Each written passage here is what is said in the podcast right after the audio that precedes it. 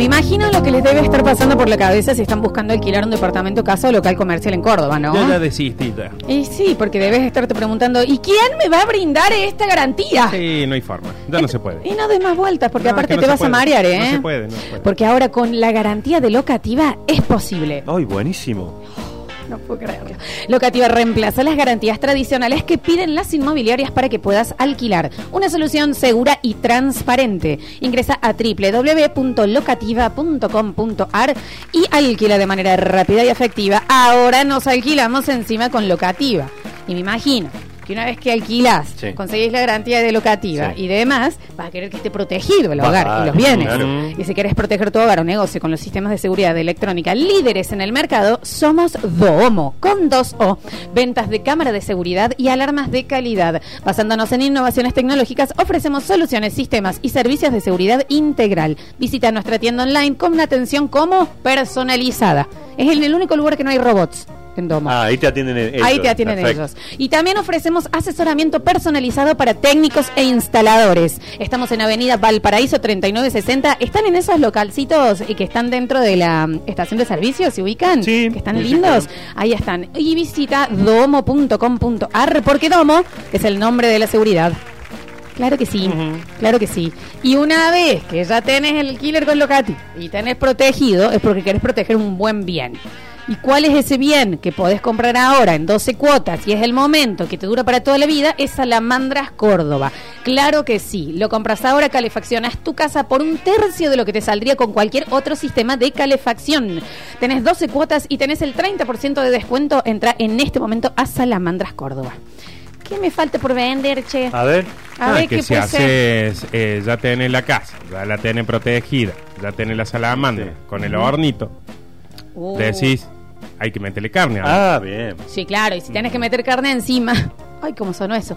Tenés a Campo Argentino, arroba Campo Argentino CBA, aparte que han sido los protagonistas de semejante gesto que tuvieron con la gente de la Fundación Sierra Dorada. Campo Argentino, ¿qué tenés ahí en el Instagram y en el Facebook? Todos los bolsones familiares y las ofertas, que es difícil tener ofertas ahora en eso. Sí, Muy tienen complicado. Semanales, semanales, claro que sí. Eh, y vos decís, bueno, ya tengo el alquiler con Locati, lo protejo con Domo, tengo la salamandra, pero como Domo a mí me está por eh, dar en estos días, ya eh, en este momento ponele, yo estoy entrando por la ventana a mi casa, Sí, porque me dejé la llave de mi casa en un lugar. Entonces, me van a poner el eh, picaporte con huella digital qué o código. ¿verdad? Pero para ver el código, yo necesito tener mis lentes. Es una buena. Y no puedo esperar tanto. Menos mal que está vía óptica que me da los recetados en 45 minutos chequeado, claro que sí. Y si me da mucho el sol de frente, tengo toda la variedad que quiera en lentes de sol. Porque ver bien está de moda. Muchísimas gracias, vía óptica. Están de aniversario, cumplieron 10 años, cumplen 10 años ahora, entonces están con la promoción 10 días, 10 Ah, qué bueno. cosas. Entonces 10 entran al Instagram de Vía Ópticas y todos los días hay o una promo, un regalo o una cosita hasta el 29. Bien. Bueno, qué bien esa info. Bueno, no sé qué quieren. ¿Quieren que organicemos? Y eh, con cumple- lentes, lentes sol, todo te podés ir al Parque de la Biodiversidad. Y te vas al Parque de la Exactamente. Pero Biodiversidad desde el completamente jueves, ¿no? Porque estos días, lunes, martes y miércoles, hay descanso y desde el jueves al domingo está listo para recibirlo. Ay, qué el linda domingo que era una Córdoba. procesión. Eh. Pasamos Una el domingo y Ah, me hubieran ido a ver. Yo estuve toda la tarde. y vos sabés que no, sé, no había dónde estacionar. No, no, estuvo llenísimo. de la cantidad de gente bueno. espectacular. Yo necesito que me reenvíen el PNT de biodiversidad. Lo pido, Sí. disculpe, lo pido al Porque Lo aire. estamos haciendo muy informal. Porque re- sinceramente lo busco, lo busco, no lo encuentro. Mm. Che, ¿dónde lo tengo? Si me lo mandan de nuevo, eh, puedo llegar a decir más que, che, visiten el Parque de la Biodiversidad, que está hermosa, Hermoso, ¿eh? Gestión Martín Zarzoras, claro que sí. Perdón, Martín, se me perdió el... pe- Pero ya lo conseguimos en, en Pim Pum Pam. Tenemos dos opciones. Eh, ¿Cuándo van a sortear unos recetados de vía ópticas, nos dicen? Y hay que preguntarle a los chicos. Ah, ¿Sabés qué, te- qué pueden hacer ahora que están con esto los 10 días, 10 cosas, 10 cosas y cosas, 10 días? ¿Eh? Van a vía óptica y le ponemos en la última publicación. ¡Eh, sortea! Ah, dale. El recetado. Instagram. A ver, Eh, arroba vía ópticas. sí, Están le en las ponen, redes por ejemplo, sociales. feliz cumple vía óptica, sorteo una receta en el baste chico. Vía ópticas. Eh, ¿Podemos ir Ve, más mira, por dice un...? 10 años juntos, vía óptica, pi, Oh. pi, pi, pi, pi, atento a nuestras publicaciones. Bueno, Ya está. ahí le ponemos, eh, feliz cumpleaños, sortea recetado por el baste chico. Qué lindo, que me encanta el amarillo que usan, ¿eh? Sí, lindo Ah. ¿qué che. estás vos, Nardo? A ver, En el, en el feed aparece un videito tuyo. mira. Mire qué lindo, ¿eh? Avenida Colón 290 y 25 de mayo 10. Ese es el que me gusta a mí porque al frente tenés este bazar que tiene de todo nuevo. Es lindo. El otro día me dijeron, tenemos que ir ahí. No, hay que pero prepara la billete porque te querés llevar todo, ¿no? Bueno. Eh, chiquis, tenemos que, podemos organizar el cumpleaños del Nacho o podemos hacer un, un buen eh, apreciación. No sé qué, qué quieren. No, yo la verdad que las dos cosas me gustan igual, ¿eh? ¿Y no puede ser uno y después el otro? Hacemos uno después del otro. Sí, sí. ¿Cuál quieren que Tenemos nos vamos a tiempo, tenemos una cagar? horita. ¿Tenés apreciación por ahí? Dale, ¿no? Ah, no, me hiciste En Basta Chicos no nos destacamos por grandes cosas, Ellos van en la escuela especial para genios.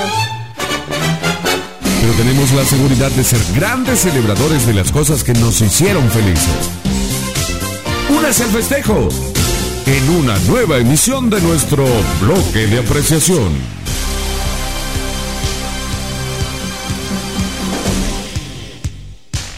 Mira, y casi sin querer estuvimos charloteando en el primer bloque de algo que tiene mucho que ver con lo que vamos a hablar, porque salió el tema de las películas, escuchamos la, el espanto ese de la música de Trapito. Y hoy en el bloque apreciación, que lo que hacemos es apreciar cosas antes de que sa- desaparezcan, hemos llegado tarde. Eh, los pocos que quedan me parece que ya venden estupefacientes, pero es una teoría mía. Pensé que iba a decir los dólares. Como que quedan También puede ser, ¿no? Porque qué extraño que nos es ahora pasar por un videoclub. Oh, Yo tuve uno. El videoclub, sí, el señor Hernández Canilla tuvo un videoclub. sí.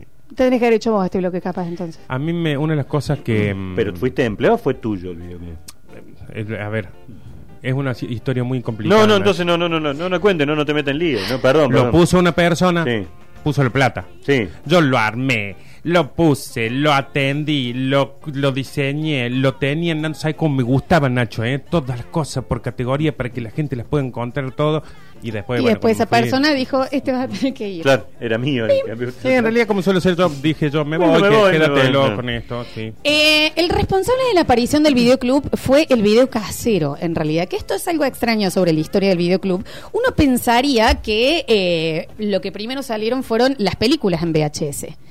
Y en realidad estuvo muchísimo más adelantado el formato VHS únicamente como eh, para grabar cosas caseras y tardaron 15 años recién las, los grandes estudios cinematográficos en hacer una sociedad de decir, ok, VHS y Ah, Betamax. recién 15 años después. Eh, acá, en donde vos empezaste a vender y la gente ya tenía videocaseteras únicamente para ver lo que ellos Lo grababan, propio, claro. le dijeron, ¿y si en estas cintitas imprimimos nuestras películas, cosa que Mirá. también puedas tener cine en tu casa? sonido. Me reprime Que yo hubiese pensado que fue al Al revés. revés, claro, Sí. al revés. Pero no. Porque pensamos como el hoyo. En la mayoría de los formatos es al revés. Discos, cassette, CD, todo. Eh, primero está lo industrial y después llega la posibilidad de hacerlo. Acá se ve que fue al Para los chicos de hoy, un dato. Te salía la película en el cine y fácil a veces había que esperar dos, Dos años, años, Sí. para dos que años, llegaran el VHS. Exactamente. Porque también ahí hubo una agarradita de manos de decir, bueno, No arruinemos vamos a el otro- esta claro, industria. exactamente, exactamente. Eh, y no estaba el internet, chiquis, como para hacerlo. En 1975, entonces, Betamax y VHS, que son los encargados de que nosotros hayamos tenido videoclubs, sacan el video casero, el formato para decir, ok, sacamos una videograbadora. ¿Qué pasa? La gente de mucha plata la puede comprar, filma. Pero después, ese casetito chiquitito que había, o el mismo grande, no tenías aparato en tu casa para verlo. Claro, Entonces, claro. únicamente tenías que ir como lo que eran, o lo que son ahora todavía los kioscos Kodaks, los kioscos de VHS para poder ver. Ah, mira. Sobre que ya es un embole cuando alguien volvió de vacaciones que te decía, venía a ver el video Oh, de las vacaciones. Aparte Imagínense tener que ir a un lugar con toda la familia para verlo. Y era carísimo. Era más caro que tener una cámara. Entonces se decidió en 1975 de decir, che, ¿y si aparte podemos nosotros crear el aparato para que esté en la casa y ustedes puedan bueno. ver sus, eh, sus filmaciones, que casi siempre y en su mayoría dan medio cote? Eh, esto fue en el 75 y en el 84 recién VHS, que era de JBC. De la Ajá, marca JBC, claro. que también tenían cosas de musiquita y después Sí, sí, sí. teníamos. vendía tres veces más equipos que cualquier otro electrodoméstico. Vos sabés que yo primero tuve un video reproductor. Claro. No era video grabador. Bueno, por eso, perdón, es video reproductor. El, el VHS. ¿Qué pasó? Y acá también te vas a caer de ano. A ver, che. Porque uno pensaría que primero fueron las pelis y de ahí se empezaron a eh, comprar eh, las video, el video reproductor y demás. No. Se empezó a mm, comercializar la video grabadora. Ajá. Entonces la gente empezó a grabar lo que veía en la tele. Y fue la- como la primera vez en donde uno podía disponer de su horario para ver lo que quería ver. Claro. El on demand. Y luego de eso, Porque hasta la podías dejar eh, programada para que grabe. Sí. Claro. el ruidito de la video. Sí. Qué cosa hermosa. Eh, y luego de eso, 20 años después, VHS dice, ¿y si podemos poner películas acá?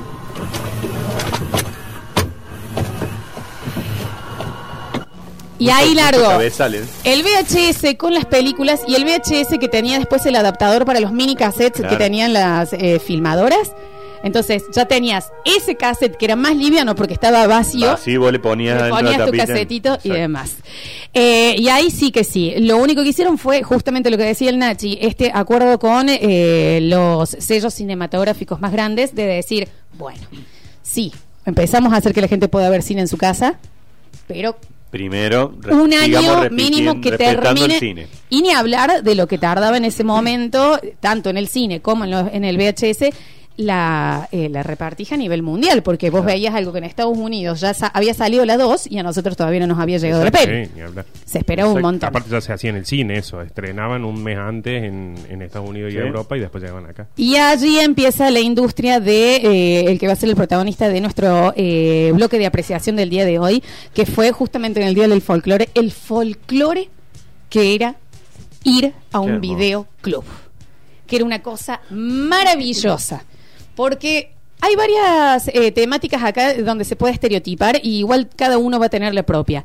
La persona que atendía, perdón, Nardo, la persona que atendía el videoclub era, primero, todos nos acordamos Sí. ¿Te acordás de quién era el que atendía? Si te hacías amigo de esa persona, era una bomba. Listo. Pues le decías, sepárame, por Te favor. guardaba el, el estreno ese, lo tenías vos. Si te lo guardan, era maravilloso. O Otra- si no te decía, ya están todas alquiladas, pero vos sabés que yo tengo una copia, No. que esta te la, voy, te la dejo para Se volaba en farmacéutico, porque cuando vos ya ibas mucho, te decía, ¿sabes cuál te va a gustar? Eso. Y te recomendaba. Ya te recetaba él. A lo mozo viejo, Mm. eh, una peli. Y vos volvías y decías, ay, Ismael, la verdad que esta divina. Me encantó. No la había visto.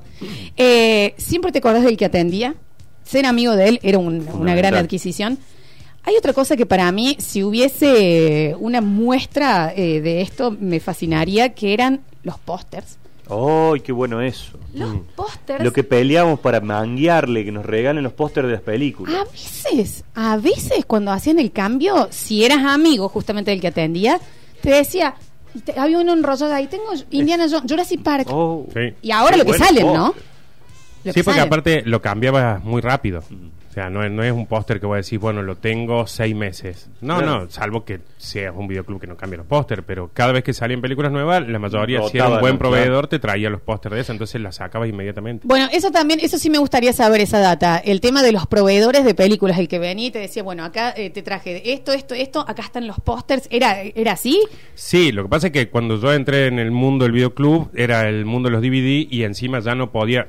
Yo lo que dije fue: yo voy a tener todos originales. Todos originales. Y tenía alrededor mío cinco videoclubs que eran todas copias. Yo decía: no, yo voy a tener originales. Claro, te salía, por ejemplo, 300 pesos un original y te salía 25, Nada, 50 claro. pesos una copia. Entonces, el otro cobraba 3 pesos el alquiler, yo le tenía que cobrar 15. Claro. Entonces entré. Entonces los proveedores ya eran más proveedores de películas truchas. Mm. Entonces ya te venían, por ejemplo, te decían, che, te traigo, te traigo estas 10 y tengo el póster de esta. O sea, cuando vos le comprabas a, a Gatti Video, te venían Tenía con el todo. de cada uno, pero claro. ya nadie le compraba. Fue, cuando yo lo agarré, cerró a los 6 meses Blockbuster, que era el último que quedaba de videos originales. Qué cosa Pero, mm, pero sí, lo que pasa es que también los póster era, o venía te decía, tengo cinco póster de esta película. Yo le decía, déjamelo, porque siempre había algún salame Para que sí. Eh, había otra cosa que era muy característica que creo que se que no se perdió, que era ya buscar un lugar para estacionar, o sea, si ibas en auto, porque vos sabías lo que te ibas a tardar en el paseo de ese mm, pseudo laberinto que se armaba entre La las búsqueda, góndolas, claro. que es lo mismo que nos pasa ahora con Netflix. Que estás Sí. muchísimo tiempo eligiendo. Sí. Pasa que le sacaron lo lúdico que era estar paseando, ir, ver, dar vuelta el video para leer leer de qué se trataba. Eh, obviamente chequear que esté el mismo VHS que la caja, porque a mí me pasó también con, en realidad con DVD. Ahí me pasó eh, de ir desesperada para buscar la, mm, la segunda de Señor de los Anillos Ajá. y me dieron frutillitas cuando Oh. llegué a mi casa. Bueno, el problema ahí estaba en... Yo cuando quise trabajar en un videoclub y tener un videoclub fue porque dije, yo no quiero ser como el 90% de los que atienden el videoclub. Y digo, vale, decir, che, ¿qué dónde está? Está buena. Claro, no la vio. Che, una comedia. Ahí están. No. Yo me veía, me venían 10 películas, las 10 veía aunque sea 25 minutos. Cosa que vos venías, Nacho, me Algo decías, le podías decir. quiero algo de comedia. Yo te decía, bueno, ¿qué te gusta? Más comida inglesa, un qué sé yo, todo. Y yo me fijaba mucho en el DVD de adentro. ¿Por Sí. qué? No hay nada peor. No que vos llegues a tu casa y esté la otra película y volvés a, a cambiarlo. Sino que vos venías a las 10 y, me- 10 y 40. Yo cerraba a las 11. Yo te daba una película. Vos llegabas. A las 12 decías, ponías a- la voy a poner a ver. Decí- es otra. Ah, Cagaste hasta mañana. Sí. Entonces me fijaba mucho y había una cosa que sí me daba mucha impresión, que ahí fue la primera vez que yo usé alcohol en gel, que fue cuando me devolvían las películas condicionadas. Ay, Ah, Porque un día dije, es más, no lo dije yo, creo que fue la chuña que me dijo que iba siempre a ver Mm. películas. Me dice, vos te pusiste a pensar que después de lo que hacen cuando ven esa película, agarran la cajita, meten adentro el CD y todo, y después viene y pin, te lo dan, nadie se lava las manos después de eso. ¿qué, ¿no? ¿Qué hacen? Y agarran el DVD, la caja, lo ponen Pero ¿y por adentro. qué tan sucia la mano? No, no sé si Porque sucia. comen, porque- Claro, están Claro. comiendo, están tomando algo. Se todo, y-. Está lleno de dedos. Entonces, claro, entonces lo que hacíamos era cuando llegaban las películas condicionadas, era fin, fin, fin, fin, fin, Ah, le alcohol, pegaban. fin, fin, fin, todo. Y porque yo decía, ¡ay! ¡Ay! Bueno, creo que todos eh, los que llegamos a, a, eh, más o menos de niños o adolescentes a ir al videoclub, eh, tenemos las córneas reforzadas de hacerte el que estás viendo y leyendo una película de acá y tener los ojos completamente en la orillita de las condicionadas, en donde ya las tapas eran... Alguno medio barrial te ponía una cortinita capaz Es que delante de la. lo que pasa es que Claro. antes de los DVDs, cuando era coso, todos los videos tenían su reservado para la- las condicionadas, Sí. cosa que no podías entrar. Y las cajas eran muy grandes. Pero, muy condi- grande. pero la Sí. cortinita era botona. En el, el que iba yo, eh, que te- después también me gustaría que hablemos de cuál era tu videoclub. El mío era el video de la plaza, Ajá. que era eh, en casi Plaza España, una esquinita que ahora hay una casa de tatú. Muy chiquita la entrada, y era muy chiquito el lugar, y no estaba con No estaba cortinitas. separado. Estaba como, era del serpenteo, digamos, de las, de las góndolas, era la última parte. Entonces vos sí estabas de esta parte parado, como diciendo, a ver, ¿de qué se trata? Mm. Y era como, Claro. no puedo hacer más para el- un pez tiburón, era más para el costado del ojo para poder ver una teta. Sí, lo que se usaba al último era que estén bien arriba. Claro, también. Bien arriba y generalmente venían con una faja o algo así, porque si no era un quilombo tener una habitación aparte. Sí. No, y aparte era tomar coraje para meterte en esa habitación. Obvio. Eras vos el que Sí, salía de ahí o el que entraba a esa A mí, pieza, a mí me tocó muy de chica, por eso me daba, eh, me acuerdo de, de estar viendo películas y ver un señor que iba de pecho y se ponía a leer, que yo no sé qué leía, de qué se trataba la peli. Y yo era como, no puedo creer este hombre lo que está haciendo, lo están viendo todos. Ciertas cosas. Bueno, el Blockbuster que nombraban recién Sí. cambió un poco las costumbres, porque vos ibas a Blockbuster y tenías del estreno, tenías un panel con 40. Sí, sí. Ah, Entonces siempre conseguías el Una estreno que vos querías ver. ¿Y te acuerdas que el Blockbuster tenía este método, que no sé si era de todos, que tenías la caja del VHS y atrás ponele dos eh, eh, VHS más, o sea, vos tenías la caja que te presentaba Sí. la peli y atrás la cantidad que había. Y cuando llegabas y dabas vuelta y ya no estaban, No estaba. Y después la devolución en buzón. Bueno, la Eso era un devolución avance también. Era otro de los puntos grandes eh, de que, bueno, alguien más joven no lo ha vivido, al tema de estar llegando, le estabas por dar, por eso era bueno ser amigo del, del videoclub, y decías, no lo rebobines. No la rebobine. Y tenía un cargo extra. Muy y ni hablar de estar en tu casa y decir, las películas, en una semana. ¿Entendés? No debo- Por eso Nunca. las más nuevas tenían esta onda como las cámaras de fotos de rollo nuevas, las últimas, que era terminaba la película y sola Sí. empezaba a Ah, mira. rebobinar. Sí, es verdad. La videocasetera, había una videocasetera que cuando terminaba, pero pasa que tenías que ver todos la los. cinta, eh. la cinta, tuc, se rebobinaba sola. Yo, por ejemplo, con el al ser DVD no tenía ese problema. Claro. El único problema era el, las cajas cambiadas.